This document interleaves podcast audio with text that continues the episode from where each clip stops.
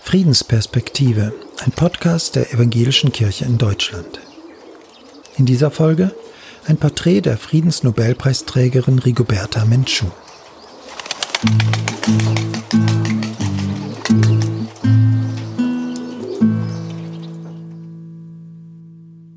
Sin duda alguna, dieser Friedensnobelpreis ist eine Anerkennung all derer, die stets die am meisten Ausgebeuteten waren und es im größten Teil der Welt immer noch sind. Die Frauen sind die am stärksten diskriminierten und die am meisten marginalisierten und trotzdem die Schöpferinnen des geistigen Lebens, des Ausdrucks und des Reichtums. Am 10. Dezember 1992 war ganz Lateinamerika aus dem Häuschen. Rigoberta Menchú, die mutige Frau aus Guatemala, Kämpferin für die Armen und für Menschenrechte, erhielt den Friedensnobelpreis. Rigoberta Menchú sei ein starkes Symbol für Frieden und Versöhnung über die ethnischen, kulturellen und sozialen Trennlinien hinweg, begründete das Nobelkomitee seine Entscheidung. Die Begründung ist mutiger, als sie sich anhört. Rigoberta Menchú setzte sich leidenschaftlich dafür ein, dass das zum Himmel schreiende Unrecht ein Ende habe, in der die Kleinbauern und Eingeborenen Guatemalas lebten. Sie wirkte aus christlichem Geist, empfahl Gewaltfreiheit und äußerte doch Verständnis für jene Bauern, die mit Gewalt ihre weißen Unterdrücker endlich zur Gerechtigkeit drängen wollten. Wer Rigoberta Menchús Biografie liest, ahnt, woher ihre Motivation kommt. Sie ist eine Enkelin der Mayas, wie ein Buch sie betitelt.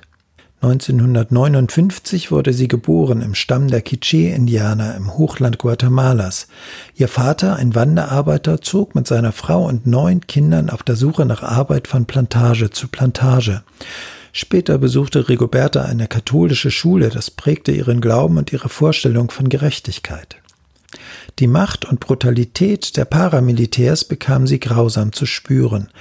Der Vater starb bei einem Anschlag, die Mutter wurde verschleppt, vergewaltigt und ermordet, ein Bruder ebenfalls getötet. Rigoberta Menchú floh. Von Mexiko aus kämpfte sie weiter mutig für die Rechte der unterdrückten Landbevölkerung, besonders der Frauen. Ihre Perspektive weiterte sich und nahm die ganze Welt in den Blick. So konnte sie in ihrer Rede bei der Verleihung des Nobelpreises sagen, wir kämpfen heute für eine bessere Welt, für eine Welt ohne Elend, ohne Rassismus, mit Frieden im Nahen Osten und im Südwesten Asiens, wohin ich mein Gebet richte für die Befreiung von Frau Aung San Suu Kyi, der Friedensnobelpreisträgerin von 1991. Wir kämpfen für eine gerechte und friedliche Lösung auf dem Balkan, für die Einhaltung des Friedensvertrages in El Salvador, für das Ende der Apartheid in Südafrika. Neben dem Einsatz für Menschenrechte war und ist ihr noch immer die Bewahrung der Schöpfung ein Herzensanliegen. Das friedliche Zusammenleben mit der Natur sei entscheidend für die Zukunft, sagt sie. Die Erde fordert für so vieles auch von uns, dass wir sie ehren und ihr mit Zärtlichkeit und Achtung die Wohltat angedeihen lassen, die sie uns angedeihen lässt. Wir müssen die Mutter Erde pflegen und beschützen, damit unsere Kinder und Enkel weiterhin ihre Wohltaten nutzen können. Wenn die Welt jetzt nicht lernt, die Natur zu achten, welche Zukunft werden die neuen Generationen haben? Sie hörten Friedensperspektive, einen Podcast der Evangelischen Kirche in Deutschland.